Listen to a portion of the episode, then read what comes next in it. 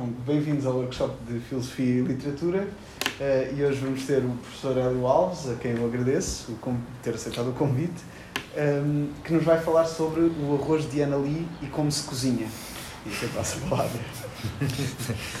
Muito obrigado. Um, ehm, queria, evidentemente, agradecer uh, ao Raimundo Henriques um, ehm, esta, esta oportunidade que, que me deu de vir aqui procurar estimular-me intelectualmente. Um, como aliás tinha prometido na, na, na preparação que, que, fizemos aqui há pouco, um, importava referir que a minha presença aqui é um, resulta de um trabalho com quase dois anos. Estão a ver como eu sou muito requisitado e muito, uma pessoa muito complicada.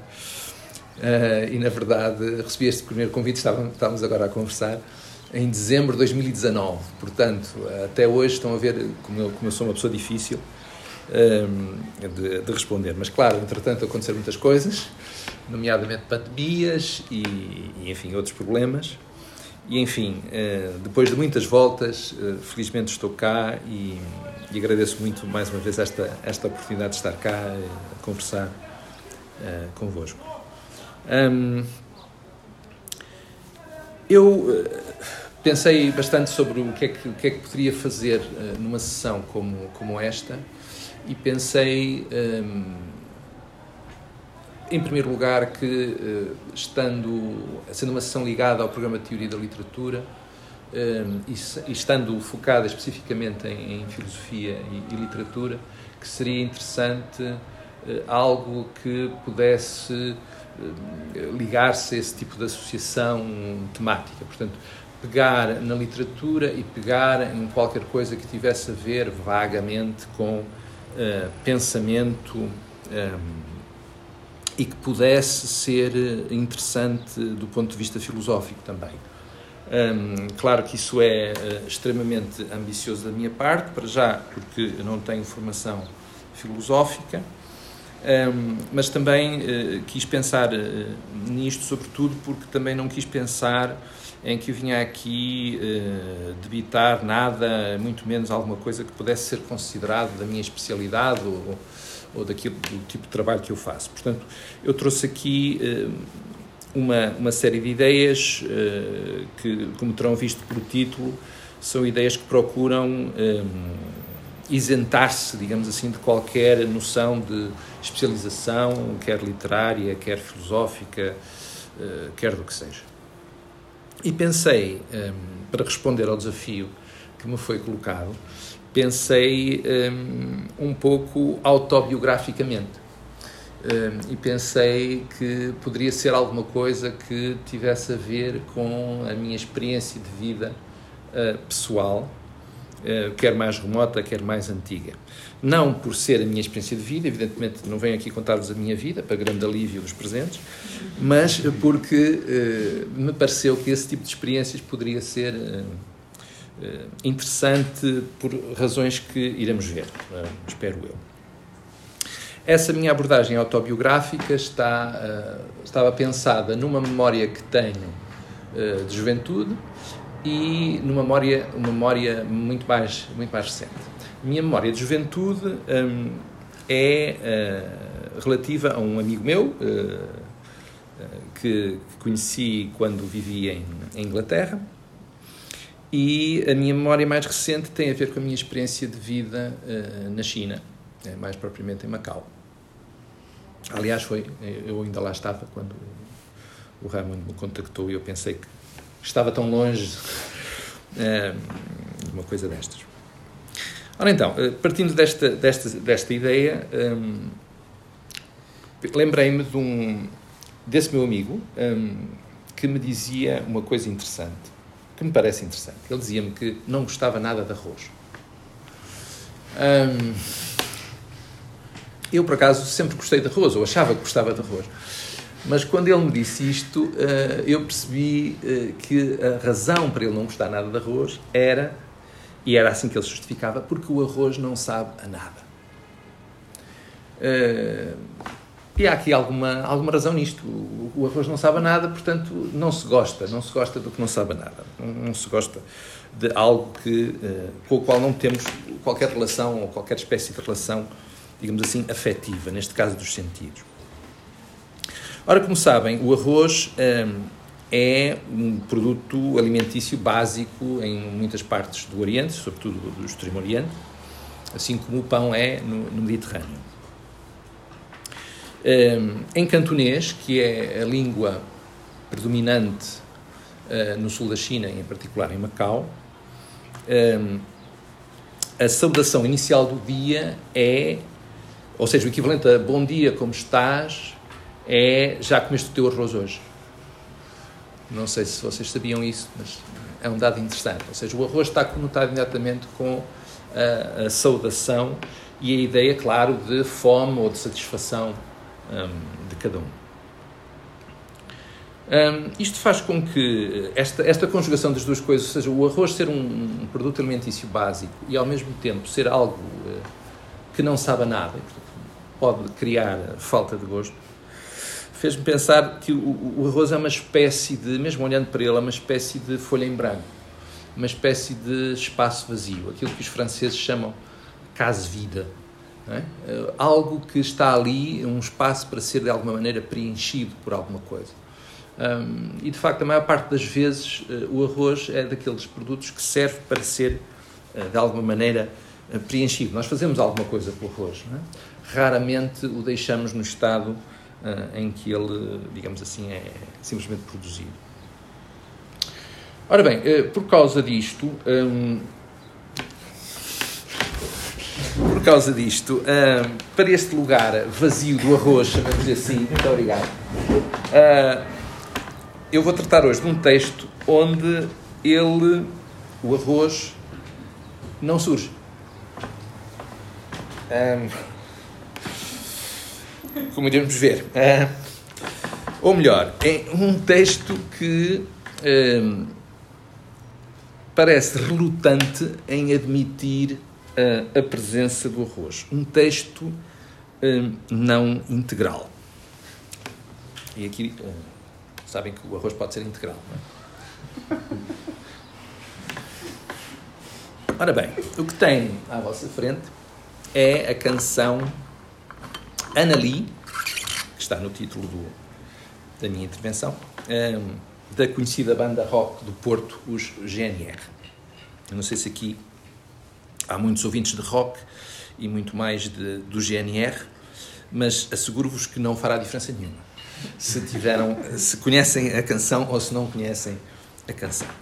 O que tem aqui é uh, supostamente a letra completa da canção, segundo a fonte Music Match, que tem, como vocês podem verificar, a seguinte nota: a canção pertence ao duo Erasmo Carlos Roberto Carlos. Esta nota uh, é uma das variadíssimas falsidades uh, desta canção.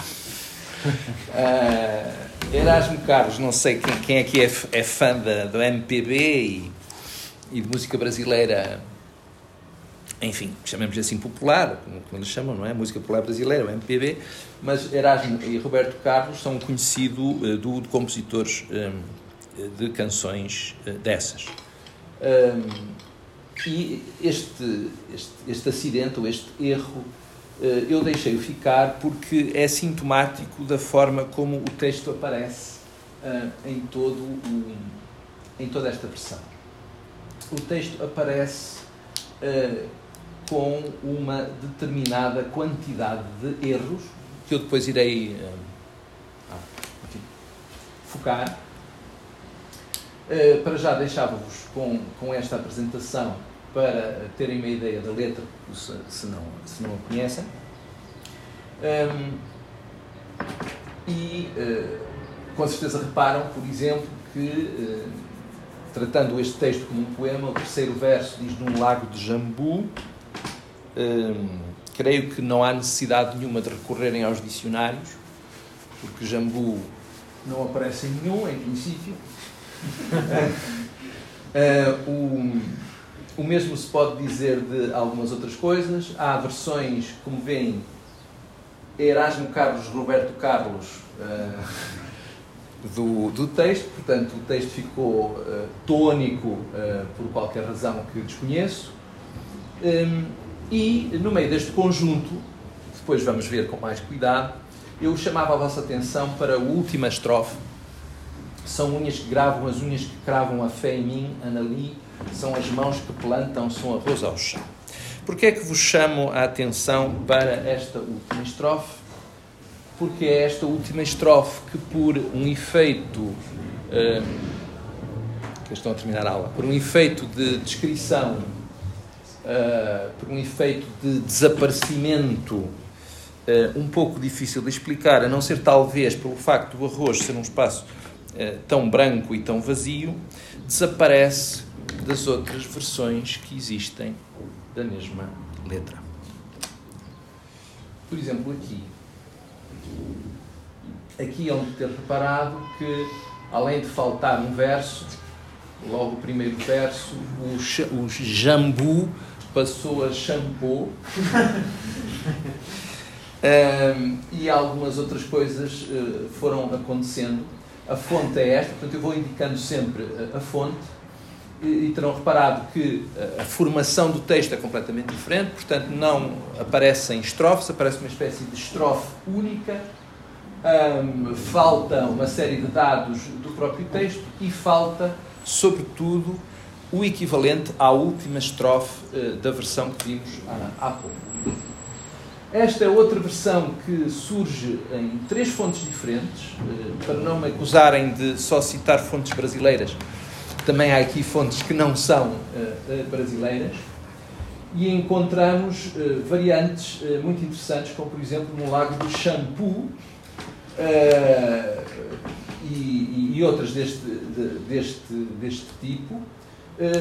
En, encontramos uma palavra nova que não encontramos, que é a palavra refrau, que vem aí referida duas vezes Aparentemente, eh, a canção termina com refrão, como vêem, ou seja, devemos eh, ler Anali Anali por aqui abaixo até Triângulo Dourado, supostamente haverá uma repetição, e mais uma vez faltam os últimos versos que encontramos na versão uh, Music, Music Match.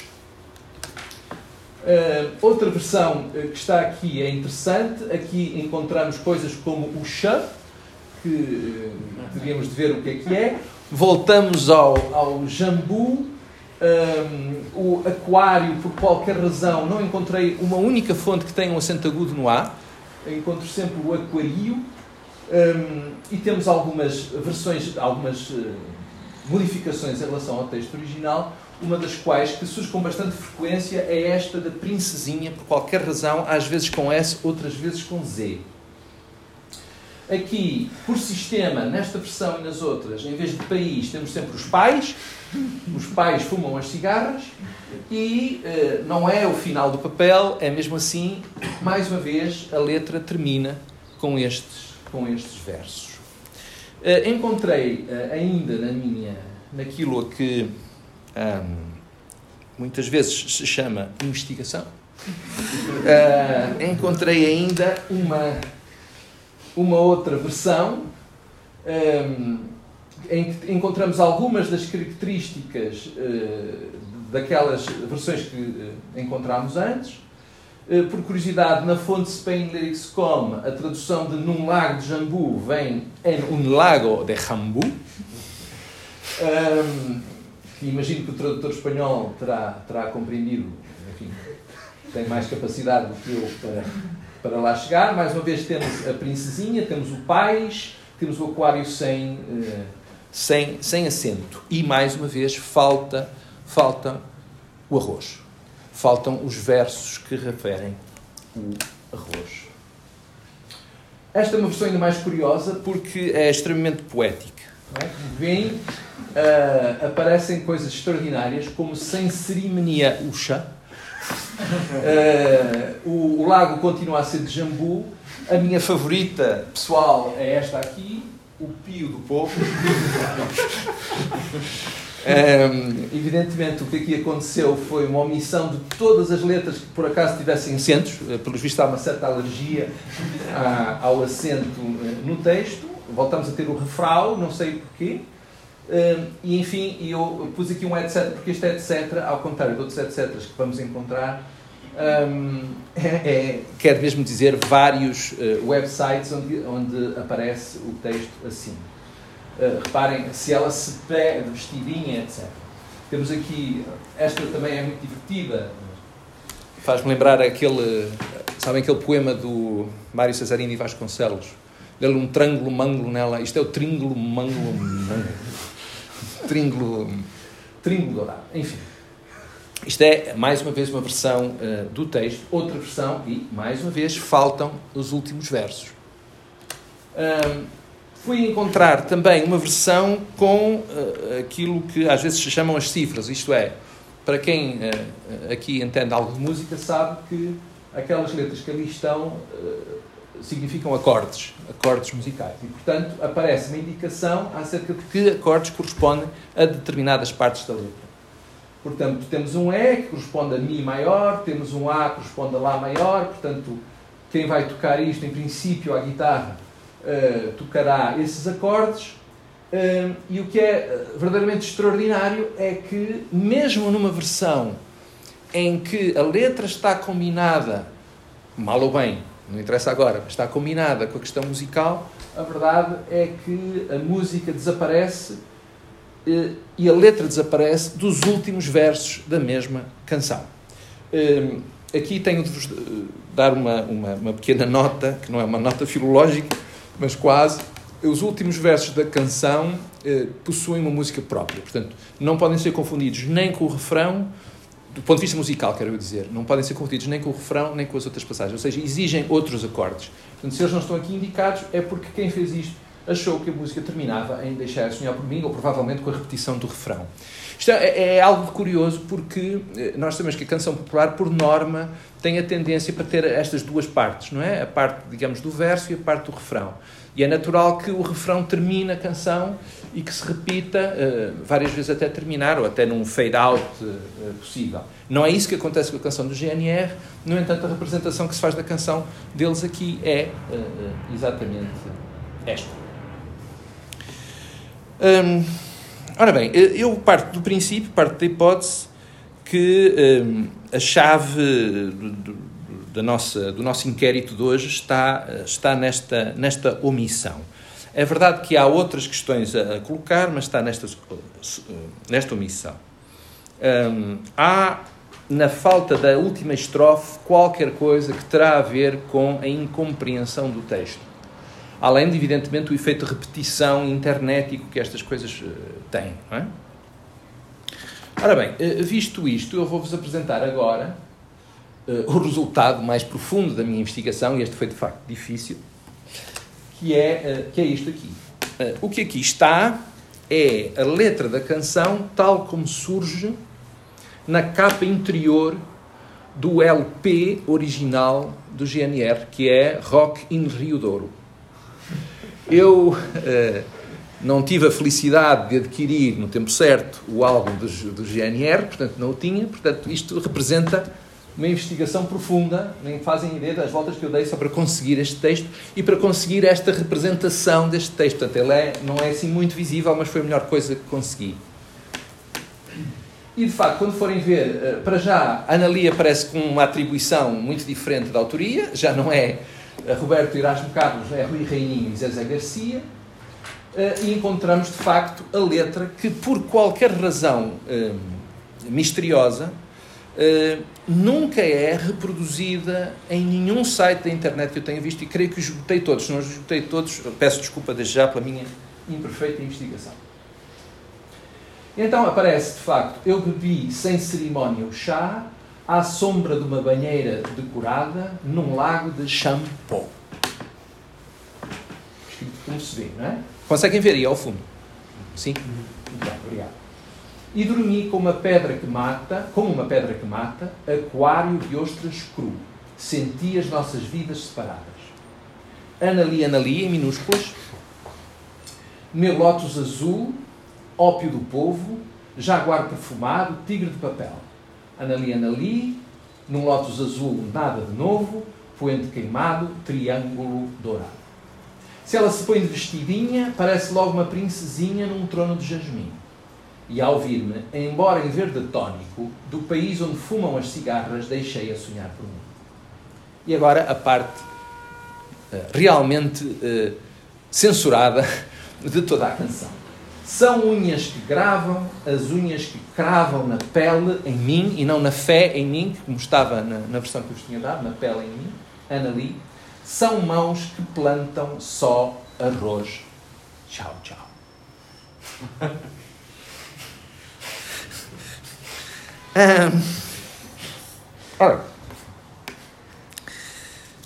eu vou, como já conseguiram imaginar, concentrar-me agora na, no último verso, o tal que é, é tão omitido um, de, do, dos sites da, da, da internet. Arroz plantam, mãos que plantam só arroz tchau tchau. Eu, só para vos recordar, vou tentar voltar para o primeiro, para a primeira citação. Aqui. Uh, estavam, são as mãos que plantam, são arroz ao chão. Arroz ao chão. Uh, uh, arroz ao chão é, é de facto estranho. Podíamos pensar num casamento, por exemplo, não é? Se deitou arroz, o arroz cai ao chão, como naquele soneto famoso do Camilo Peçanha, por exemplo. É? As núpcias, caem as núpcias, são as pétalas e podia ser o arroz. Uh, mas não, não é arroz que cai no chão, é arroz tchau-tchau. Ora, o que é arroz tchau-tchau? Para pronunciar, acho que, como supostamente deveria ser pronunciado, mas Rui Reininho, tenho de vos dizer, não canta assim. Ele diz, à portuguesa, tchau-tchau. Um, Trata-se da combinação da expressão arroz chau-chau que é uma expressão gastronómica lá, com ciao, à italiana, que uh, significa que qualquer pessoa uh, que tenha estado na China, sobretudo em Macau, reconhecerá como uma fórmula de despedida muito comum, sobretudo entre os jovens. Estou a falar dos jovens chineses. Hum? Um, o Rui Reininho uh, declara numa entrevista que foi em Macau que ele teve a ideia da canção. Portanto, é natural que ele tenha percebido isto. É, é das poucas coisas em que, para quem não sabe chinês, nem a forma mandarim, nem a forma cantonesa, é das poucas coisas que reconhecemos imediatamente, porque a despedida é feita por tchau tchau. Portanto, o facto de, de, desta expressão vir acoplada à palavra arroz tem esta dupla tradução, a meu ver. Portanto, é o arroz chau chau, que nós conhecemos como uma receita chinesa, e uma despedida típica de jovens chineses, uh, sobretudo entre si e, e quando estão com, uh, com estrangeiros. Escusado será dizer que aqui não há qualquer noção de que isto tem origem em Itália ou no italiano. Okay? Ora bem, eu fiquei surpreendido ao encontrar um, um subcampo para a locução arroz chau-chau na entrada arroz do dicionário Weiss de Língua Portuguesa, que são seis volumes não é brincadeira nenhuma. Onde se explica que se trata de um termo de culinária e surge descrito como, e cito, arroz cozido, depois frito e misturado, por exemplo, com carne de porco, chouriço chinês, camarões, legumes, etc. Eu chamo a vossa atenção para o etc. É curioso. Contrariamente à prática dos dicionários e, e, e do dicionário Weiss em particular, não se dá qualquer informação acerca da datação, do curso diacrónico, da derivação semântica, do nível de uso ou estatística de emprego desta locução. Rochau, O dicionário Weiss eh, é conhecido porque tem sempre a origem etimológica sempre que necessário e explica de onde vem ou de onde se pensa que vem. Para Rochau não tem qualquer explicação. Parece não saber-se nada sobre a expressão. Ou pelo menos o dicionário Weiss não sabe. Evidentemente, não é garantia. Um, chamo a vossa atenção para um vídeo que se intitula Arroz chau chau assim só em restaurante chinês. Pertencente à série Receitas e Dicas de Vó. Não me perguntem quem é vó. Este vídeo que está disponível no YouTube tem nada menos do que 356 mil subscritores. Portanto, parece-me algo de relevante. E o que é que é o arroz chau chau assim só em restaurante chinês? Ingredientes: azeite e três dentes de alho são os primeiros ingredientes do arroz chau chau. O tal que, assim, só em restaurante chinês.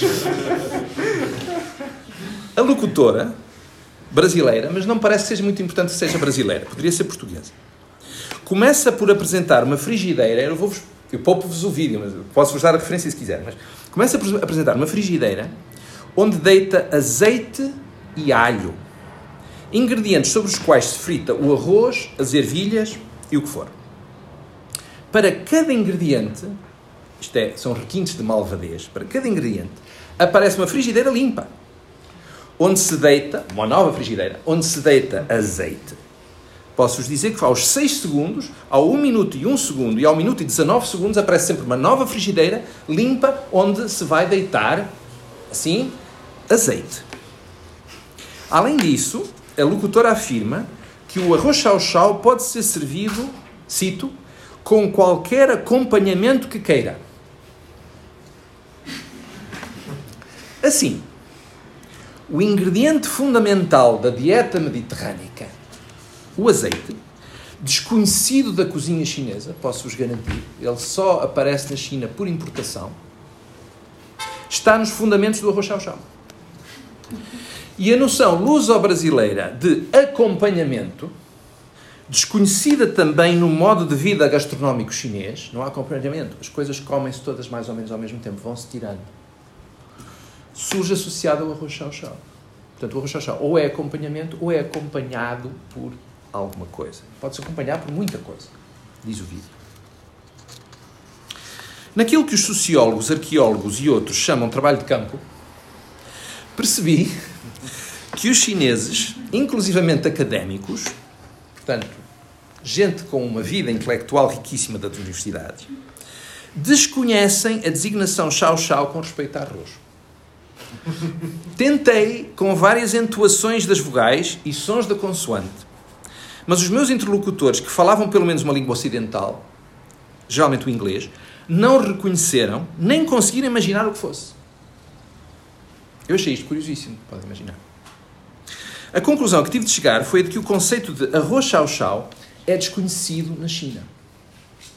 A julgar pelo que aprendemos acerca de maneira de cozinhar o arroz chau-chau, isto não será surpreendente. O que acontece na China é outra coisa. Bem mais surpreendente, pelo menos para mim. O reconhecimento do arroz chau-chau como um prato português. Uh, eu peço desculpa pela qualidade da imagem, mas ela foi obtida por moi, uh, in loco, para garantir a fidedignidade dela, para não, não corrermos o mesmo risco que corremos com o texto do, de Annalise. Ok? Portanto, o que tem em cima é supostamente arroz chau-chau à portuguesa. Traduzido em inglês, como vem, por Portuguese Fried Rice e em chinês, infelizmente, não sei como. Aí é que eu precisava de trabalho filológico chinês para saber o que é que ele diz em chinês que possa traduzir esta expressão. Ora, um, isto é extraordinário, vamos, parece-me extraordinário, vamos ver o que, o que, é que isto significa. Eu andei à procura disto, claro, como podem imaginar.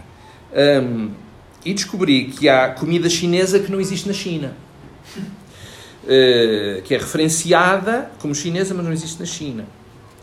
Há uh, variedades de arroz frito em espanhol que não têm a designação chau chau, uh, com CH, ou chau chau com X, ou uh, chau chau com O no fim. Um, encontrei coisas eh, fascinantes, como parece que há uma ligação particularmente rica com o Peru, não me perguntem porquê. Há uma ligação de tal maneira que há um arroz que no Peru se chama arroz chaufa, que supostamente terá os mesmos ingredientes, o mesmo modo de fazer do, do arroz chau-chau e, claro, em inglês, arroz chau-chau é coisa que não existe. O que não deixa de ser interessante. Ora, uh, vou-vos chamar a atenção para. Não sei se está a ficar escuro, talvez. Uh, acender uma luz. É fora, não é? Ui, é muito longe fora. Muito obrigado. Um, fui consultar a senhora Dona Cecília Jorge. A senhora Dona Cecília Jorge é autora um, de vários, uh, várias obras de receitas ligadas a Macau. E então, a certa altura, esta senhora diz assim, e cito: Temos o arroz chau-chau com um molho de soja de inspiração chinesa, embora com o indispensável chouriço de carne. E aí é curioso verificar que os chineses o rebatizaram de arroz chau-chau à portuguesa. Fim de citação. A senhora Cecília, portuguesa, diz que os chineses fizeram algo que obviamente não podiam fazer. Com efeito, para os portugueses, são os chineses que têm o conceito de arroz chau-chau. E para os chineses, arroz chau-chau é uma concessão à percepção portuguesa do que seja arroz chinês. Acrescentado de chouriço, este arroz chinês fica sino-português por invenção cultural acerca do que sejam as relações luso-chinesas. Estas são as minhas conclusões, evidentemente. Estou a assumir a responsabilidade por isto. Os chineses não fazem ideia do que seja arroz chau-chau, a não ser através da percepção portuguesa. Não podem, pois, rebatizar, como diz a senhora Dona Cecília Jorge, algo que nunca chegaram a batizar. O arroz chau-chau é uma receita portuguesa em que os portugueses veem os chineses. Mas claro que não os veem realmente porque não existe arroz chau-chau na China. O arroz chau-chau só existe para os chineses servirem, por iniciativa chinesa ou portuguesa ou de ambos, uma percepção portuguesa do que seja arroz chinês. Para os chineses, arroz chau-chau é arroz português. Vamos voltar à Ana Lee. Ana Lee é a marca do equívoco neste texto, deste equívoco. É um nome português, Ana Lee, com um nome supostamente oriental, Lee, escrito alfabeticamente e segundo as regras fonéticas do inglês. Por isso é que é Lee. Em português seria Lee, L-I. Não é? Agora estava com medo de cair da cadeira. Seria assim, Ana Lee.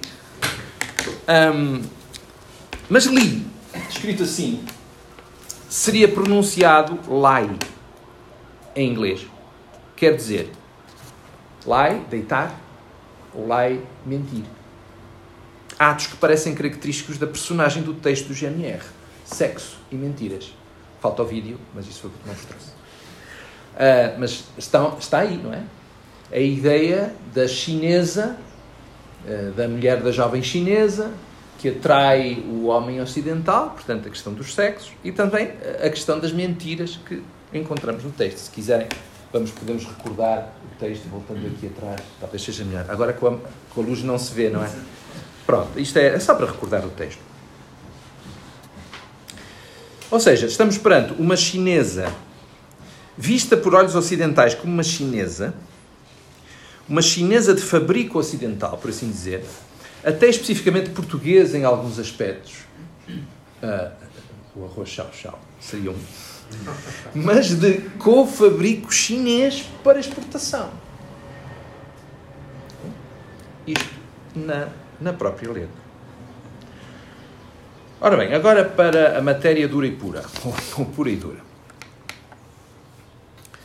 Uh, venho propor-vos a noção, e aqui é que eu precisava de usar o quadro.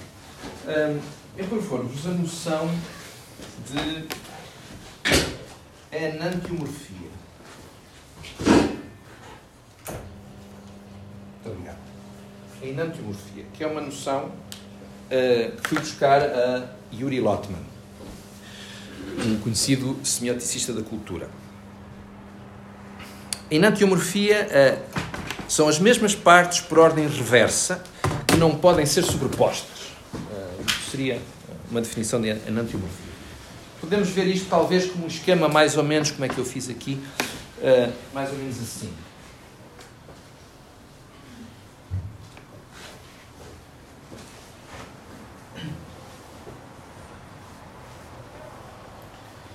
Um,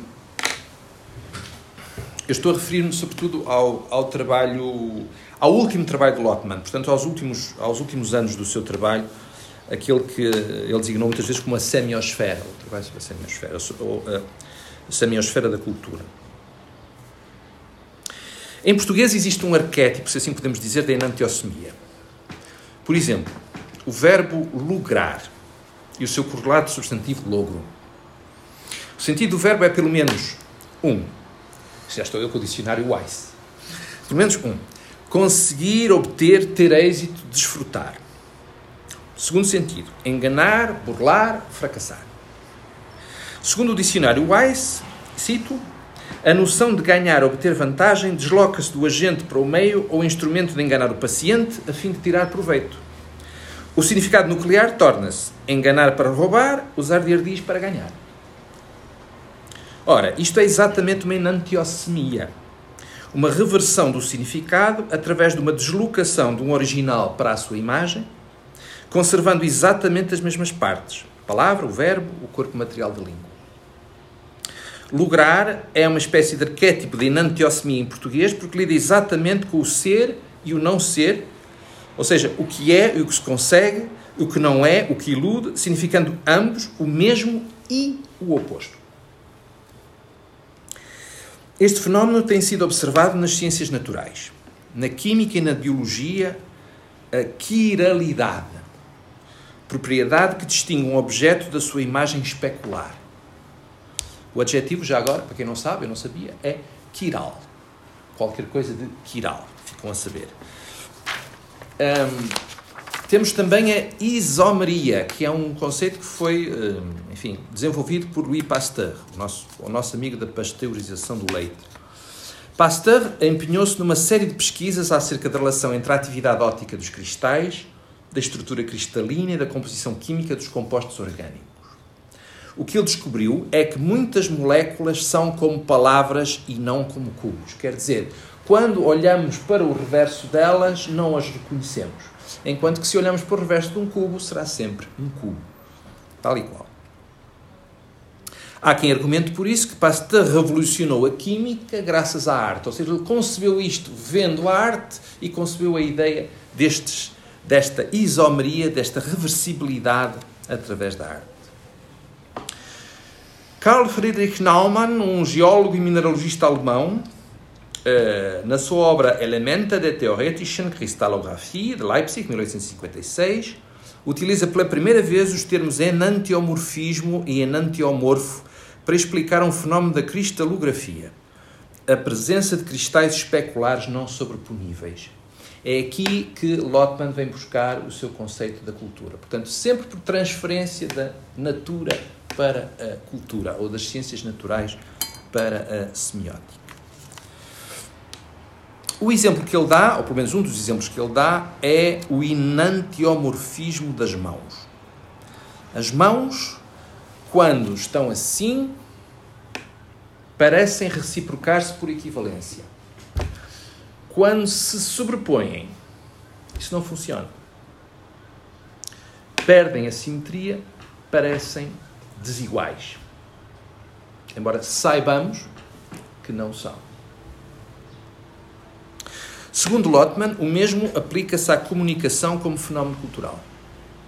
A comunicação e o conhecimento mútuo são possíveis quando os sujeitos têm algo em comum, como as mãos à frente da outra, e ao mesmo tempo são irredutíveis um ao outro, como as mãos sobrepostas.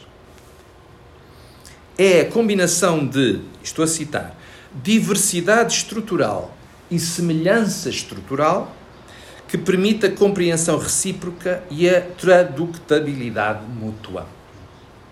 A realidade cultural é relacional, segundo Lotman. A relação enantiomorfa divide a unidade, A aproximação da diferença forma a base da correlação estrutural das partes individuais na construção, geração de sentido ou de significado. Portanto, estes elementos que são aparentemente autocontraditórios permitem, são aqueles que permitem a possibilidade da comunicação cultural. A enantiomorfia constitui o mecanismo primancial disto tudo, segundo lado. Esta é a perspectiva otimista. É? Esta é a perspectiva otimista de lado. Ela supera os equívocos a que me referi antes, os da senhora Cecília Jorge e de quase toda a gente. Ela explica como os entendimentos se fazem a partir de desentendimentos. Talvez possa ser a enantiomorfia cultural, aquilo que as Nações Unidas do engenheiro António Guterres precisem de aprender para um mundo melhor. Seja como for, parece ser essa a mensagem de distanciamento e aproximação correlativos contida no texto Anali do GNR. Embora no texto eu não esteja de todo certo que a perspectiva de Rui Reininho seja tão otimista assim. Mas deixo isso para o debate, estamos no workshop. E termino, entretanto, com uma despedida que é uma forma de relação cultural enantiomorfa. Tchau, tchau. Muito obrigado. Bom, passamos então, então à discussão. Muito obrigado.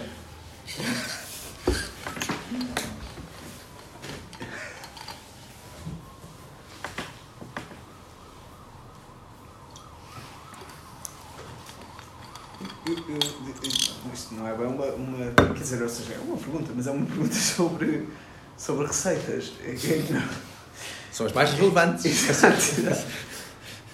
Eu, por acaso, curiosamente, apercebi-me há uns anos, precisamente porque, porque conheci uma, uma pessoa chinesa com a, qual, com a qual falava regularmente e uma vez falei da arroz chau chau, ele, não, ele não sabia o que era e, e de facto, passado, passado algum tempo, um dia ele cozinhou uma coisa à qual ele próprio, em inglês, se referia como Chinese Fried Rice.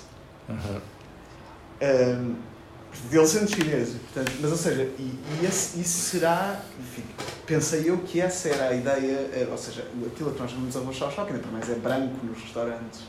Eh, o arroz é branco, sim, depois misturam-se, normalmente é branco, sim. Depois misturam-se os ingredientes com o arroz, mas o arroz permanece branco, normalmente é branco. Mas, mas eh, portanto, o, o, este Chinese Fried Rice normalmente teria uma cor mais acastanhada de molho de soja. Quer dizer, sim, à partida, depois. Mas ali na fotografia parecia molho de tomate, fazia gosto. Pois. Mas aquele era à portuguesa. Pois, ah, aquele era mesmo. À portuguesa, pois não sei. Uh, supostamente à portuguesa é porque tem chouriço de carne.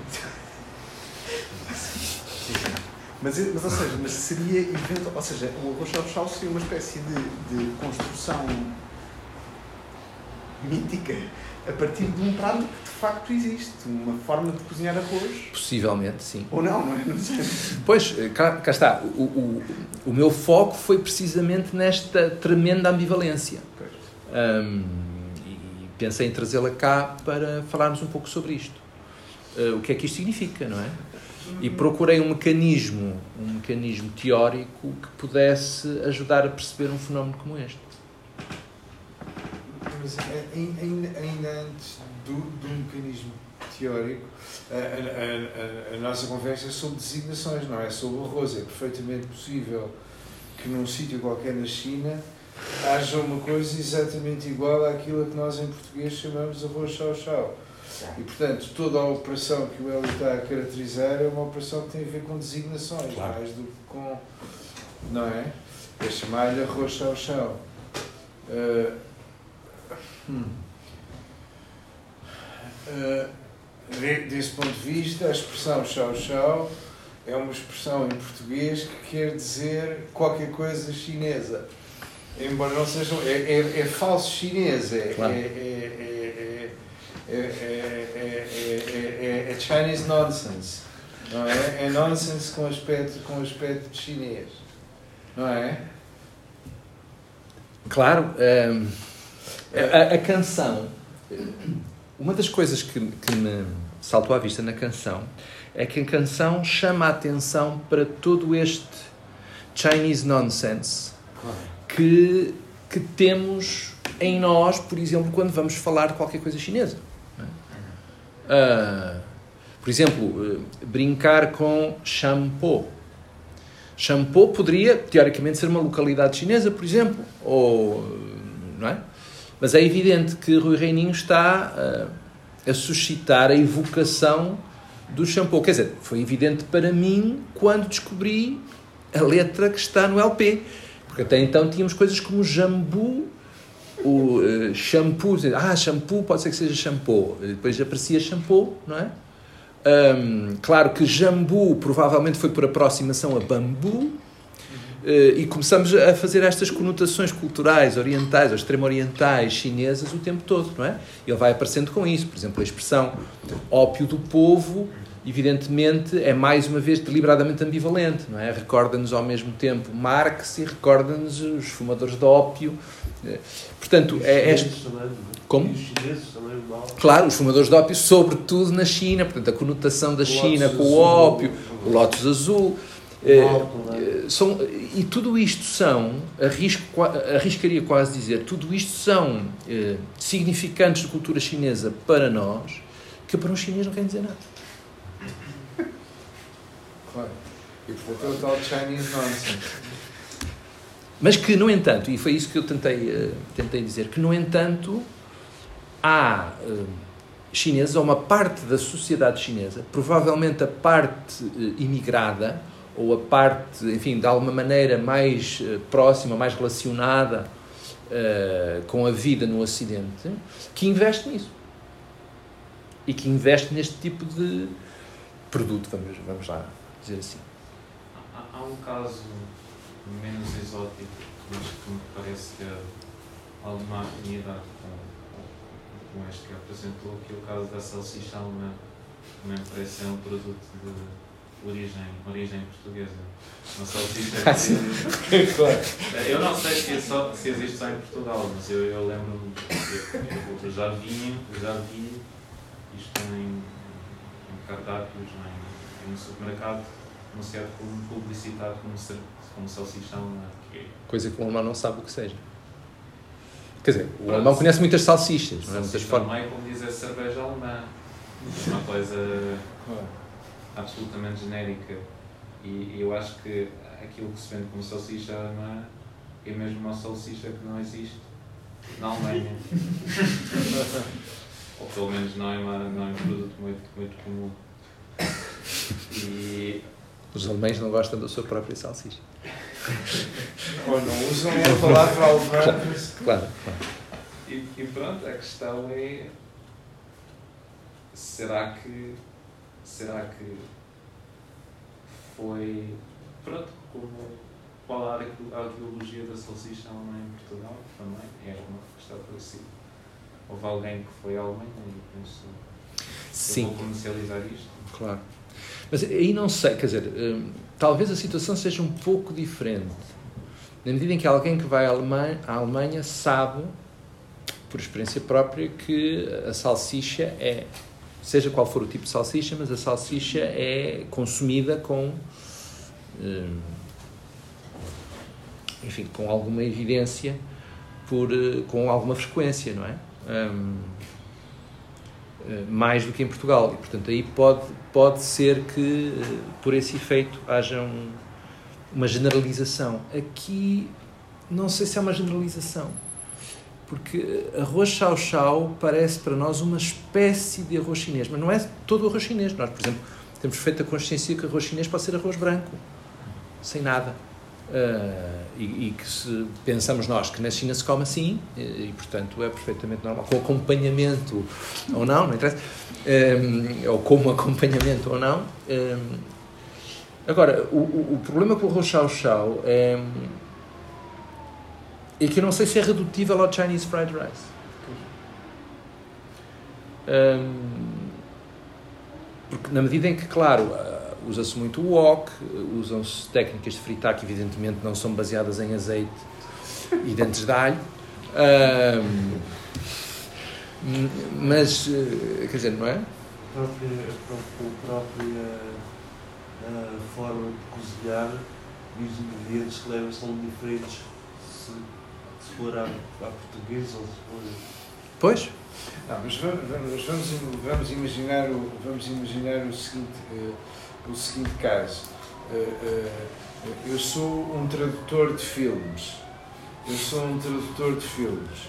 E num restaurante chinês nos Estados Unidos, alguém pergunta o que é que quer on the side e responde fried rice. E eu traduzo o arroz chau chau. Não é? Arroz chau chau é fried rice em, em, português. Vamos também imaginar, para facilitar a discussão, que a maneira como se faz fried rice nos Estados Unidos é exatamente igual à maneira como se faz arroz chau chau em Lisboa. No entanto, parece haver ainda uma diferença entre a expressão fried rice e arroz chau chau, que é o uso de Chinese nonsense em fried rice, que não existe em, em arroz chau chau, que não existe em fried rice. Fried rice é inglês, não é Chinese Sim. nonsense, nem sequer English nonsense. Não. Uh, Aliás, arroz frito o, pode chau, chau, O chau chau é que é o. o, o chau, não, e fritar é... o arroz em si não é. Como é que é dizer? Não é significativo, acho eu, de uma cultura específica, a não ser que nós não, digamos que é frito não, de uma certa forma. Aqui já nem sequer por exemplo, com molho de soja. Da, da, da, eh, não é aqui, talvez já não estejamos a falar da prática de fritar o arroz.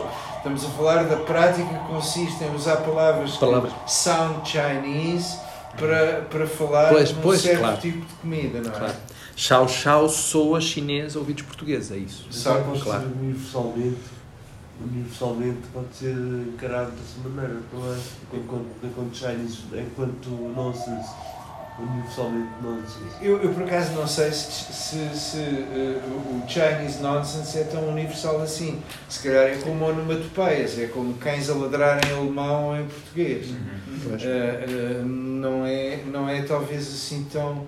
Não, eu de facto não encontrei. Dou-vos o exemplo do Peru, não é? Uh, em que aparece como Chao Fa. Claro.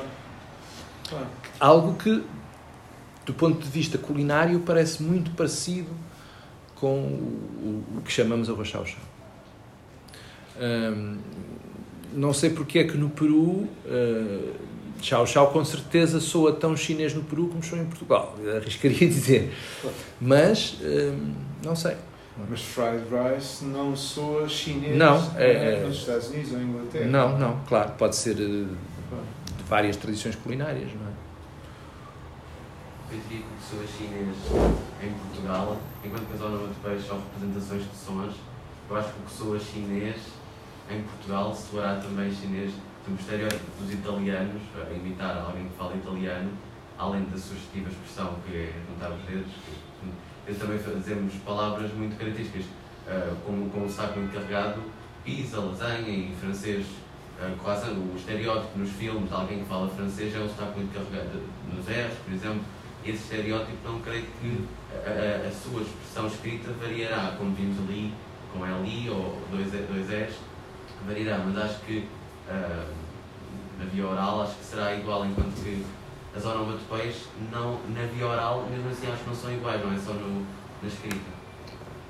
Pois, nunca poderão ser, mas isso é a história dos. Não, como é que os cães ladram. Pois, mas isso é o, o que conta como a onomatopeia do ladrar de um cão em alemão, ou em inglês, ou em espanhol, ou em português é, é diferente. diferente. É diferente. Uh, e portanto, uh, dog nonsense em alemão é diferente de dog nonsense em inglês, não é? É, é Há de ser, imagino que sim. E portanto, quando eu sou um tradutor de filmes e vejo arf, arf, traduz por ão, ão. Uh, não é? É, é? Independentemente daquilo que os cães fazem, claro, que claro. é a menor das minhas preocupações. Claro. Sim, nesse sentido é uma característica eminentemente cultural, não é? é linguística ou cultural. Uh, ah, eu estava a ouvi-lo e estava-me a lembrar dois casos de letras cheias de nonsense deste tipo. Dois muito conhecidos que eu, por, também por razões biográficas, sei de memória. Uma é uma famosa letra dos Beatles de Paul McCartney, vem Michel, Mabel, sont des mots qui vont très bien ensemble. Ou qui vont, depois na segunda estrofe, qui vont together well são des mots qui vont together well. Foi quando ele desistiu de tentar. Mas Michel Mabel, aqui não quer dizer, é indiferente que haja Michel, que haja Mabel, uh, uh, o ponto é French nonsense. Pois. Uh, o, o, o ponto é, é, é sounds French. Eu consigo, consigo enquadrar a relação no, no universal também. De uma forma universal. Não há uma maneira universal Em vez de ser, em vez de ser aquilo que substitui, é aquilo que. Não, mas o ponto, uh, claro. Se, se, o non- se o nonsense, se o nonsense se fizer em chinês, também em português também é igual a qualquer parte do mundo. Não há nonsense universal. o nonsense é, é aquilo que, que representa ah, o prato para, para, para, para cada pessoa. Mas, mas o meu ponto é só que não há Ou nonsense universal. Não há, não há uma maneira universal de fazer barulhos franceses. Não há uma maneira universal Não, de fazer Ou barulhos mais ou menos, talvez, há mais ou menos, talvez. Ou. Não sei, há aquilo que nos é mais familiar. Nós sabemos como é que em português se fazem, como é que se imita um chinês em português. Mas é, mas é diferente imitar um chinês em português. Como é que um finlandês imitará um chinês? Não faço a menor ideia. É Mas tanto quanto eu sei- nonsense, O que o quê? É nesse sentido que encara nonsense. Sim, e portanto aquilo que conta, eh, por exemplo, eu estou a dizer chau chau para um chinês e o chinês está a dizer essas palavras não existem em chinês e portanto isto é Chinese nonsense, é o que estávamos a chamar Chinese nonsense. E depois o chinês vai à Finlândia e alguém faz uns barulhos completamente diferentes. E o que é isso? Ah, isto é Chinese nonsense em finlandês. Eh, é perfeitamente possível que Chinese nonsense em finlandês não seja Chinese nonsense Então, mas em se é, português. se é Chinese nonsense em finlandês, se é Chinese nonsense, nonsense em inglês, se é em francês, se é em alemão, então é Chinese nonsense sempre. Não, não, não, não, é, são, são casos diferentes. Chinese non, não é Chinese nonsense, é Eh, eh, universal nonsense. Uh, uh, uh, podemos fazer o teste de outra maneira. Pedimos a um finlandês, imita um, um finlandês que não sabe chinês, imita um chinês a falar e o finlandês faz barulhos. Depois pedimos a um português, imita um chinês a falar e faz Porque é tão, é tão, tão diferente, é tão diferente um, um português ou um finlandês a imitar o chinês como é, como é, o, como é o chinês. No, o chinês não, se- não se reconhece em nenhuma delas. Ah, não, claro, isto não é porque não é O chinês. chinês não, Não chinês estou a falar chinês, estou a falar. Da mesma forma Pode voltar até para o Eu, eu não estou, a falar chinês, como o Paul McCartney não está a falar francês. Está a, dizer, está a fazer barulhos franceses. Está a fazer barulhos franceses, não está a falar francês. Eh, E portanto, arroz chau chau é um barulho chinês sem falar chinês. Ou é aquilo que é reconhecido como um barulho chinês. Sim, ainda assim, ele está associado a um significado preciso. A, a um objeto preciso. Quando eu digo traga-me arroz chau chau num restaurante chinês sabe. em Lisboa, trazem-me arroz chau chau. Quando eu digo arroz chau chau num restaurante no Peru, eles ficam um bocadinho confundidos. Então, nos E se Estados for na China, então E, não há e não China, então ninguém sabe. Se for arroz à chinesa. Aqui em Portugal, se pedir Não, arroz. não, não, no outro país. Não sei, não sei. Imagine, eh, eh, imag- imagine, que, imagine que eu vou lá abaixo e peço um pão com queijo à portuguesa. Não é? Eu Mas gostaria de ir mais da manteiga. É, claro, claro. Mais Há- português. eh, embora tenhamos o problema do cozido à portuguesa e o que é que é português no cozido à portuguesa. Eu estava a tentar mentalmente depressa pensar em quantas expressões se usam à portuguesa, cozido à portuguesa. Isso acho que não, não deixa de ser interessante que é mais eh, sugestivo para nós arroz chau chau do que seria arroz, a- arroz chinês. Porque os ingleses decidiram a, se, se- se a designação eh, refere-se ao mesmo prato, eh, a designação Chinese rice eh, é para aquele prato, mas nós em português não temos arroz chinês, temos arroz chau chau e, pare- chau, chau. e parece mais sugestivo para nós do que seria arroz chinês, parece muito. Sim, e acho Claro, que. aí, aí podemos pegar na, na ideia de que nós criamos imagens, não é? culturalmente criamos imagens, precisamente pelo interesse que essas imagens suscitam. Não é? Eu estava a lembrar-me do Oscar Wilde fala um bocado sobre isso. Não é? Eh, eh, a China é uma banalidade, exceto quando nós inventamos a China. É, quando nós temos a China com coisas lindíssimas como lotos azuis e, e fumadores de ópio e não sei, e, e banheiras cheias de chama pô. Eh, quer dizer, ficamos, ficamos eh, criámos uma China para nós, claro. não é? Há um exercício. Há uma forma, forma de exercício. Portanto, aí essa sugestibilidade, digamos assim, hum, interessa. interessa muito para, para nós, quer dizer, tornar a nossa vida mais interessante, basicamente. Mais ou menos isto que eu li. Mas eu aqui não estava a pegar por, esse, por essa via, não é? Eu estava, eu estava a pegar por outra via. Seja, a, via da compreensão mútua. Como é que é possível uma compreensão mútua eh, quando não há entendimento sobre o significado, não há entendimento possível sobre o significado. E aí pareceu-me que o instrumento que Yuri Lotman fornece eh, é muito interessante para isto. Pode ajudar a explicar como é que nós, eh, nós nunca poderemos entender um chinês ou nunca poderemos entender a cultura chinesa qua chinesa a não ser através deste tipo de mecanismo. Por exemplo, o arroz chau chau. E, no entanto, sabemos que é perfeitamente falso. não é? Mas é o mecanismo que nos permite, apesar de tudo, hum, aceder a essa. Mas isso é, no fundo, um argumento sobre tradução que está a fazer. Também, claro. Claro. É que Tradução como objeto de cultura. É interessante que o, que nos, o, o produto, talvez produto da nossa interação com a cultura chinesa seja o arroz chau chau, mas depois que, como, como vimos na imagem e tudo, a, nossa, o produto da nossa interação com a cultura chinesa, depois os próprios chineses também, como nós adicionamos chouriço, também chamam, é, é uma interação da nossa interação. Claro, é, é isso que é fascinante. É isso, é Precisamente. muito interessante. Precisamente. Se calhar se eles adicionarem um ingrediente deles, então nós vamos ter, ter, ter, trazer. Que evidentemente nós não fazemos ideia o que seja, eh, não é? Exato. Porque será um ingrediente chinês qualquer. Pode ser inventado Eh, no momento.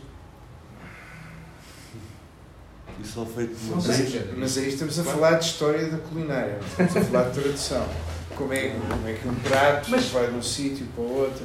Tem também tradução, que porque o arroz chau chau à portuguesa é uma forma de, de retradução, não é? Mas, mas num sentido honorário, não é? Não é bem tradução. É, tradução é traduzir o que Não. quer que seja a expressão para o que quer que. É como que ela, é como ela vem devolvida, não é?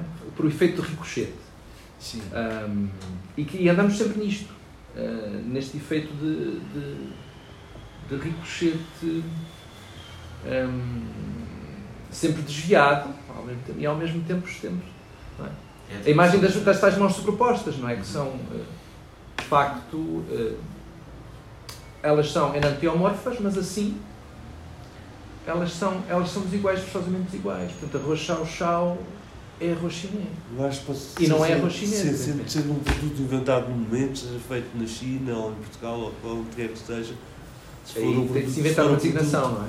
Se for um produto inventado, inventa-se a designação, só que muitas vezes o, prato pode não ter esse sucesso todo. Eu estou-me a lembrar de estar, estar com um amigo meu e a, da namorada dele fazer uma, um prato vegetariano à maneira dela e depois pedi para ela, pedi para ela era plaga, é plaga, pedi para, para que traduzisse eh, O para nome- português o- e para que anotasse o prato que fez. Eu não sei se esse prato já foi feito às pessoas que eu mostrei, mas pelo menos lá em casa não foi feito. E ela deu-lhe um nome, Eh, que era um nome era, usual. ou era, era um nome- era um nome que, que tinha a ver com o nome dela. Ah, pronto. Sim. Pronto, aí estamos perante outra situação, não é? Há uma invenção do momento, há uma invenção do momento. E Não, cá está. Uma das coisas interessantes, por isso é que eu citei o dicionário, é que o dicionário não consegue localizar isto.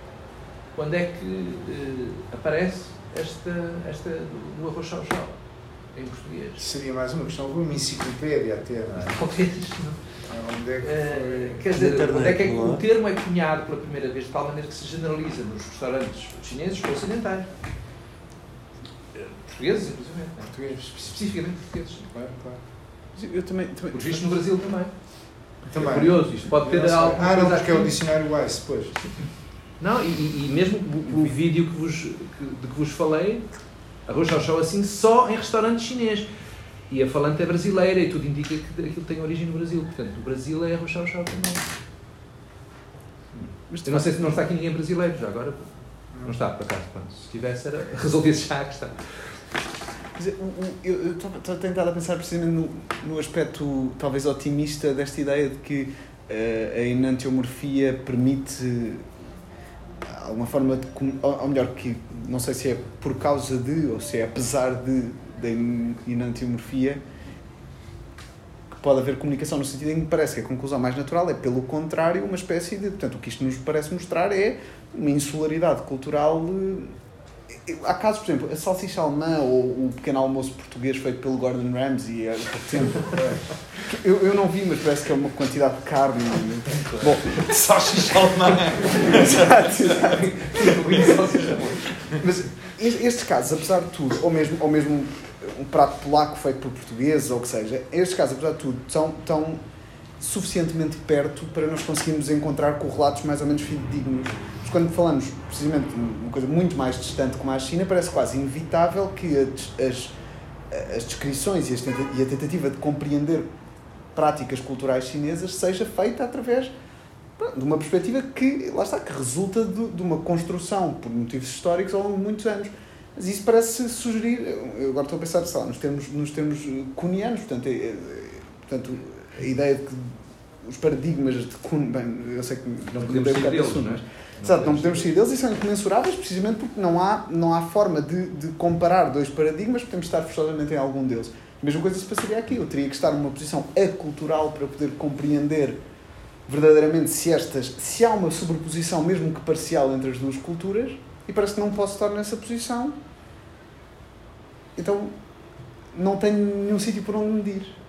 Isto seria, a, portanto, a otimista já vimos, seria a pessimista. Claro, claro. Mas há também a posição Claro. intermédia. A posição intermédia. A, a- a única maneira de comparar duas culturas é do ponto de vista da cultura em que compara duas culturas. E, e, e, e aí é que não há. Claro, e, e, e, portanto, e, e é isso, aliás, que explica que haja Chinese nonsense em português. Uh, uh, é, é Portuguese specific, arroz chau chau. É mas, mas, mas, mas isto tem a ver com argumentos sobre a tradução. Muitas vezes diz, ah, é a tradução impossível. Começamos todos a chorar em conjunto, a poesia é intraduzível. Eu, eu, para, para, as pessoas que dizem essas coisas, eu tenho boas notícias. É possível e é traduzível. Uh, nem toda a gente fica satisfeita, mas bem-vindos ao mundo real. É só isto. Não há mais nada do que isto. Uh, a tradução é possível e a prova é que passamos a vida a traduzir. Uh, uh, É num lago de Hamburgo. Claro, os chineses, quando querem traduzir arroz chau chau, traduzem para inglês de chinês, se calhar em inglês nonsense, traduzem uh, Portuguese fried rice. E, e pronto. Podemos dizer, não, mas só quem realmente foi educado num restaurante português em Portugal é que percebe exatamente a essência do arroz chau chau. E aí Pode- temos de pode chamar ser, os mas- chineses, temos de chamar os chineses a dizer-nos, digam-nos a nós como é que é o arroz chau-chau. Os chineses que estão cá, claro. E digam-nos a nós, e eles dizem, ah, o arroz chau-chau é isto. E, e, e, e de onde é que vem isto? Ah, isto vem, obviamente, porque os portugueses nos disseram que o arroz chinês é este. Claro. Há o E caso. Há o caso historicamente famoso da origem da etimologia da palavra canguru, não é? Quando, quando, A suposta história, não a, é? a suposta história, mas é contada, contada nas viagens do Capitão Cook, quando o Capitão Cook chegou à Austrália e A viu, saudação, e aquela viu, e viu um canguru e apontou para o canguru e perguntou em inglês o que é aquilo e responderam canguru, mas canguru quer dizer, pá, aí não faço a mínima ideia. e, e, e, e, e, e, o, barulho canguru, e o barulho canguru. Eu já tinha ouvido essa, mas já me disseram que isso é falso. Não, é claro, mas aqui não Mas- interessa, mas interessa o interessa- interessa-. Aqui interessa o nosso exemplo. Claro, como estas coisas funcionam, não é? Claro. Hum, Pois aqui, aqui o, que me, o que me fascinou de facto foi essa, essa retribuição. Ou seja, é uma coisa nós darmos um nome que nada tem a ver com a China, uma coisa eh, que identificamos com a China. Outra coisa é termos a devolução. Não é? Ou seja, da parte chinesa dizem-nos sim, sim. Hum, não existe arroz chau chau, mas dizem não, não, não, desculpe, existe. E o arroz chau chau. Portanto, ou seja, é preciso ir à China para, ou falar com um chinês que não andou em restaurantes chineses em Portugal para perceber que, que não, que eles não admitem essa existência. Porque o chinês que, se quiserem, quer cozinhar quer vender o chau chau, não, não, o chau chau é isto. Claro que é uma receita chinesa. Não, não, não nos vamos atrever a ir a um restaurante chinês e se o senhor estava a vender gato por lebre. Eu vim aqui por uma refeição genuína chinesa e não me está a dar uma refeição genuína chinesa. E é evidente que eles vão responder-se: não, não, claro, estou a dar uma refeição chinesa. Chinesíssima! Isto é o mais chinês que há. Arroz chau chau assim só em restaurante chinês. Como diz a, a outra senhora. Ah, E isso, isso interessou-me muito. Hum, eh, É uma espécie de reconhecimento eh, do outro, num certo sentido. Como é que se reconhece o outro que nos vê a nós? Não é? Então, claro, através de uma falsidade evidente. Mas Então, que o é é é a letra da canção Anali? É uma É coleção. esta mesmo. Sim, sim, é uma coleção de. Não, mas eu não estava a Ah. pensar na, na, na lição fiável da letra Da da, letra. canção Anali. Mas eh, vamos imaginar, aquilo é, aquilo é uma coleção de De lugares como comuns. arroz chau chau. De lugares É uma- é uma- comuns, é uma- essencialmente. Anali é como chau Eh, Sim, a Anali é porque ela é chinesa Claro. para consumo ocidental, basicamente. E, e daí a história da banheira, a história da associação a uma, certa, uma espécie de erotismo, uma certa vá, quase escravidão sexual que está ali implícita e que está conotada com certos aspectos da cultura chinesa do nosso ponto de vista. Eh, brincar com a ideia de shampoo ser uma palavra de origem chinesa, porque soa tanto, cá está, esta Acho que coisa é uma da- língua indonésica. E não tenho certeza, parece-me Ah, sim? Pronto. parece que Hum, é uma língua por aí fora. Polinésia. A referência ao jasmim, por exemplo, não é? Tudo isso são uma série de lugares comuns que nós associamos à cultura chinesa. Hum, e, e o Rui Reininho está, a meu ver, a brincar com esta, com esta noção. Ou Erasmo Isto- Carlos. Ou Erasmo Carlos eh, a fazê-lo. Até esta, esta questão, interessante também isto, por causa desta questão, da, digamos assim, do domínio da posse dos elementos, parece confluir para tudo isto. Ou seja, as coisas não, já não pertencem a ninguém, ou pertencem de uma forma reversiva eh, às várias entidades que as, que as emitem. E isso pareceu-me muito interessante na própria letra e da forma como a letra é divulgada eh, na internet, não é? O Através destas. Reninho tem uma característica muito própria dele e que acho que, que acontece com muita gente, apesar de ser muito própria dele, que é, há palavras, quando uma pessoa está a trautear a música, uma música pop, quando está a ser trauteada, que é fácil de o fazer, ah, parece que qualquer pessoa pode mudar a, letra à sua, à sua própria Hum. maneira. E o Reninho dá- dá-lhe sempre um toque mais. As dunas, por exemplo, também é um, um, é um caso desses. As dunas também está cheio uh, uh, garrafas de óleo vazio a, boiar na, no mar ou uma coisa assim deste género. E que podem Ele dá- ser ditas de outra forma. Ele, ele, ele diz, outra, diz outras coisas e ele tem um efeito engraçado, mas o facto de estar a dizer pa- parece mesmo que, que a música está a pedir aquela letra, Hum. aquela expressão. Sim, é, é provável que isso aconteça aqui. Eu, eu- para mim, o, de facto, o, o clímax, buscar, eu também falo em orgasmos, portanto, mas o, o, o clímax da letra é precisamente o- as últimas palavras. Este arroz chau chau, eh, escrito assim, funda estas duas coisas, não é? Esta, esta ideia do arroz chau chau, que por si só já é uma fusão, e a ideia do tchau tchau, que na China, mais do que qualquer coisa italiana, é de facto uma forma de despedida que se ouve por todo lado. Normalmente com um aceno. Tchau, tchau. E eu não posso evitar pensar, e provavelmente, claro, não adivinho as intenções do Rui Reininho, não, é? não posso evitar pensar que quando se ouve isto, eh, a gente pensa, isto, isto, não é, isto não são chineses. Isto são os chineses já a falar eh, noutro contexto cultural, ou seja, a procurar um contexto, se quiserem, ocidental ou ocidentalizado. Porque não há despedida em chinês, tchau, tchau. Mas ao mesmo tempo, o italiano, tchau, não é usado necessariamente como despedida. Pois não, não, não. usado Isto- Isto é uma coisa inicial. que brota não sei de onde, não é? Mas que parece brotar mais uma vez desta tentativa de eh, adequar um determinado produto a uma, uma determinada consciência. Ou seja, é como se os chineses ao despedirem-se dizem tchau, tchau, porque isso é expectável do ponto de vista de uma outra cultura. É uma coisa que outra cultura entende. E daí a fusão que o- a letra da canção parece estar a fazer. Que é uma coisa que quem está em Macau ouve imediatamente.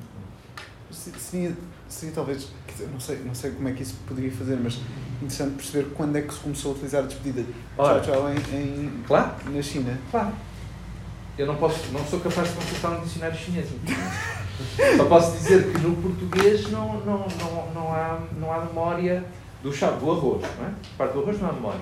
E da parte da despedida, claro que não vai aparecer num, num dicionário português à partida. Não é utilizado no português. Desculpa me perguntar, de qualquer forma, ah, um estrangeiro vai à China, se pedir arroz chau-chau ou fried rice à portuguesa, eles não sabem o que é, pois não sabem o que é que fazer. Na China, se alguém for lá pedir arroz chau chau, já sabem o que é. Se disser em inglês, aqueles que sabem algum inglês, Chinese fried rice, eles devem ter alguma coisa aí preparada para despachar o cliente. A variedade de arroz na China é brutal. não é? Há receitas, depende Ah, das sim, regiões, das, os de muitas relações culinárias. E dizer, olha, frite-me aí um, um coisa de arroz assim um pouco estranho. Pronto, eu frito-lhe um bocadinho de arroz, o que é que quer? Põe aqui um bocadinho de soja no wok, passo-lhe o arroz e pronto, tome lá. Quer dizer, não consigo imaginar outra coisa. A não ser, claro, por o fenómeno da culturação, ou seja, o chinês saber já o que é que alguém que vai falar inglês está à espera de ter num restaurante chinês. Sim, eh, na última intervenção, e agora talvez também para se sugerir que o uso da expressão tchau, tchau, a expressão italiana por um chinês seria mais culturalmente significativo do que o uso da mesma expressão pelo português, possivelmente porque que nós usamos também como, como da mesma maneira, não? é? como, como aceno de despedida. Assim. Sim, E, e aí talvez a justificação fosse é mais significativo porque a distância geográfica à Itália é maior ou assim, mas é mais significativo também por outra razão. Não, não percebi também se seria. Sim, deve ser que sim, que seria mais significativo de maneira. Hum, nós, nós, isto é muito relativo. Em Portugal pode-se dizer tchau ou tchau, tchau ou tchau, que é muito diferente de tchau, simplesmente, não é? como forma de despedida, porque temos, temos uma, alguma noção de que isso tem uma origem italiana. Isso na China é impossível. Não acredito que isso exista. Ou seja, eles adotam isto, não é uma expressão chinesa, não tem, não faz parte de, de um aspecto da língua chinesa, a não ser que é adotado hum, como uma forma de reconhecimento mútuo. Hum, Parece-me, atenção, como uma forma de reconhecimento mútuo que não existe no caso português. Quando nós dizemos tchau, dizemos, olha, atenção que eu tenho uma coisa em comum contigo. Não, eh, isso não existe, não é? Portanto, como não existe na, na língua, como existe o nosso até logo, adeus, ou até à vista, ou qualquer coisa do género, hum, parece-me que pode ser entendido como um fenómeno desta, desta espécie. Mas, mas isso. eh, E que isso está na canção. Ah, Mas isso então su- sugeria que há aqui eh, duas categorias de barulhos. Aquilo que eu há bocadinho estava a chamar Chinese Nonsense, mas também pode haver uma coisa mais genérica, que seria o exemplo do Chow em- eh, dito por chineses, podíamos chamar eh, Foreign Nonsense, genérico. Genérico. São, são, são barulhos, são, são, são sequências sonoras ou morfológicas que não têm qualquer eh, correspondente, que, se, que qualquer falante nativo de cantonês sabe que não podem ser geradas por um falante nativo de cantonês. Pois. E portanto aquilo é só uma espécie de estrangeiro genérico. É, É uma espécie de é estrangeiro. capaz de ser, sim. sim. Sem ser um italiano específico. Ao Ah, passo não, que, não. não tipicamente em português é, é, é Italian nonsense. Pois, não é português seria uma nonsense. coisa assim. Sim, sim, creio que sim. Ah, aliás, é interessante porque normalmente, quer dizer, num, enfim, nas trocas eh, conversa possíveis não há nenhuma fórmula de despedida. Um, um chinês, um chinês por norma não se despede com nenhum, nem se esquece de despede, não, há nenhuma forma eh, eh, reconhecível para um estrangeiro de despedida, a não ser este. E este é utilizado por jovens. Eu não, quer dizer, pessoas mais velhas a dizer tchau, tchau, não, não me parece. Posso estar enganado, mas nunca ouvi. Normalmente é, é, é gente nova. fazer isto. É é uma espécie de internacionalês ahm, eh, que, que circula ahm, por aí. E claro, quem vai, por exemplo, em Macau, como foi o caso deles, eh, imediatamente ouve isto. E o que o Reininho faz, claro, é associar isto ah, ao arroz chau-chau, aliás, pareceu-me com toda a propriedade, precisamente porque são ambos estrangeirismos absolutos na China. O senhor teve, teve, teve, na, na esquina, estava em Macau, não era? Eu? Sim, sim. E provavelmente, ou não tinha ainda pensado nisso, pe- perguntou por arroz chau-chau ou não? Felizmente não passei por esse terrível embaraço. Tive- aí tive a prudência a capacidade de reflexão para pensar, não.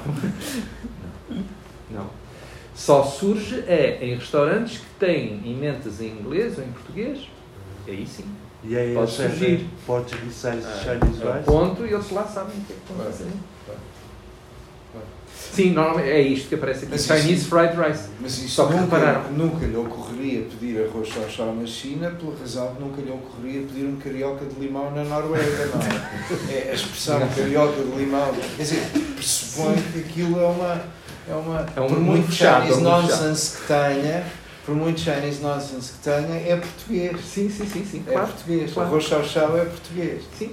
Aliás, viram, eu estava a lembrar Está no da, dicionário da do fotografia, da imagem. está. Ah, isto já está. Não, não faz mal. Ele volta a ligar. Era só para. Era só para. Não, mas na última imagem que vos dei da, da fotografia hum, aparece arroz chau-chau à portuguesa e depois em inglês não aparece Portuguese style eh, Chinese fried rice, não é? que seria um, um perfeito delírio cultural, não é? Imagina isto em inglês, Portuguese style Chinese fried rice. Claro. Não, Claro. não aparece. eh, tem. É. Portuguese fried rice. Escrito com CH, que, que sugere. É, é que em português escreve-se normalmente, creio eu, com X.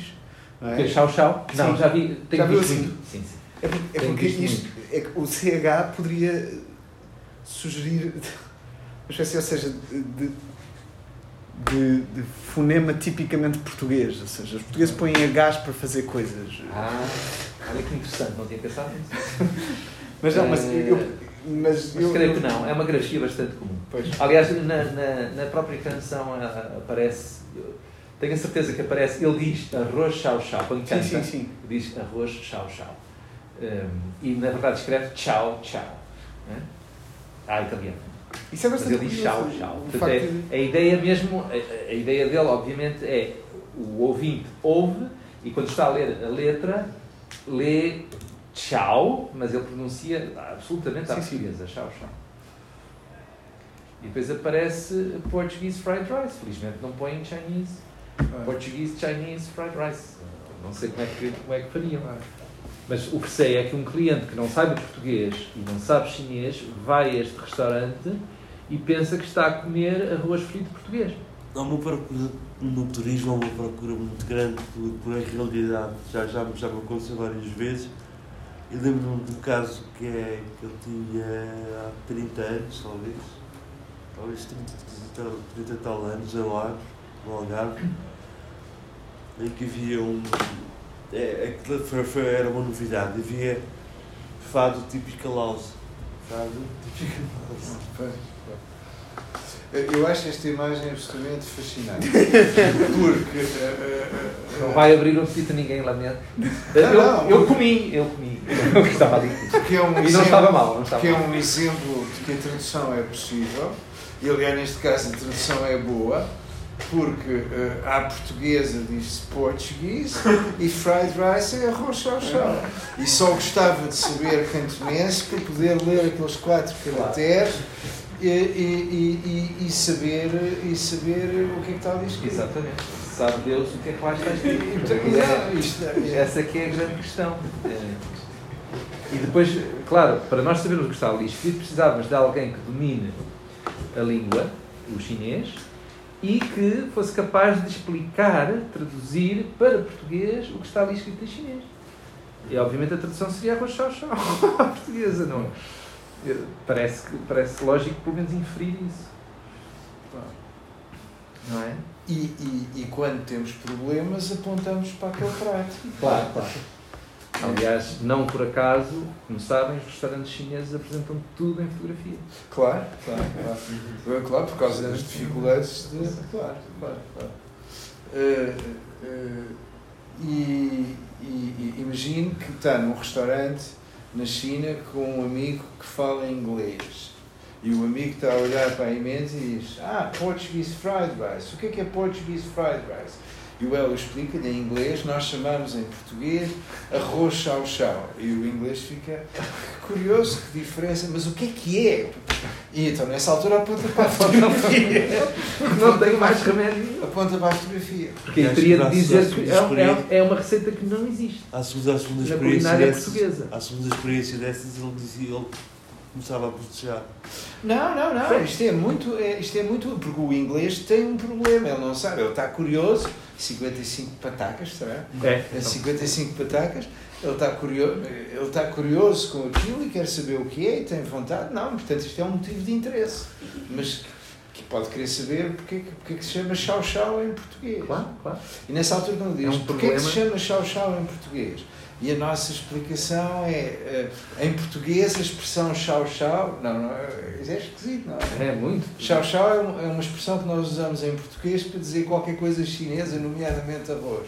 Sim, mas arroz, como, arroz como está no Só- dicionário, com aqueles ingredientes, cozido, com carne de porco. Querem que eu continue? É só o arroz, ou seja, é só. Carne de porco, chouriço chinês, É camarões, só- sim, legumes. sim, sim, sim, sim. E chama a atenção para o etc. Etc. Diz o dicionário. Etc.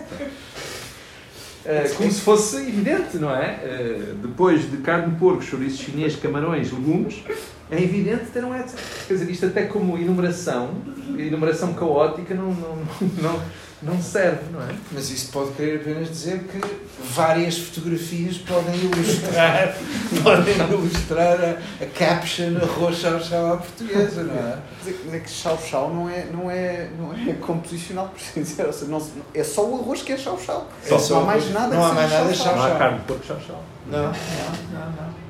E, e os chineses comem muita carne de porco. Claro. Aliás, tem, é um aspecto em comum. Claro. Do ponto de vista É, culinário. é, uma- é claro, isso, isso é verdade, não tinha ocorrido. Não há mais chau-chau em português. Não há nada chau-chau. Não, é isto identifica, é a expressão completa. Tem de ser arroz. E portanto o nome é arroz chau-chau. É? É, o Daí nome, o nome existe. é realmente arroz chau-chau. que existe um subcampo no dicionário. Portanto, tem- aparece arroz, e depois um dos subcampos é arroz chau chau. Mas eu seria quase tentado a arrumar no dicionário, havia uma entrada para arroz e uma entrada para arroz chau-chau. Separadamente. Como há uma entrada para couve e uma entrada para couve-flor. Por exemplo, é Uma quase. entrada para água e uma entrada para aguardente. Exato. Imagino que os autores do dicionário devem ter passado por algumas dificuldades. Mas agora é curioso, não, não, não há mais entradas para outros, entre aspas, tipos de arroz. Ah, eu não, não fixei, mas creio que não me lembro disso. Por exemplo, arroz malandrinho não, não aparece. Eh, mas pode ser que haja, quer dizer, eu não, Ok. se não estive, não, não, não, não me lembro. Little Rascal Rice.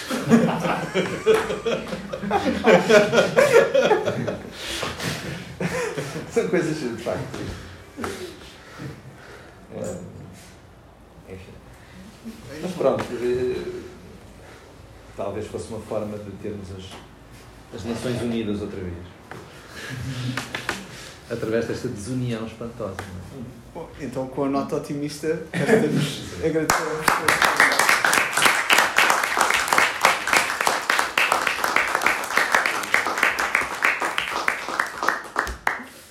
Pronto, agora já posso beber água portuguesa.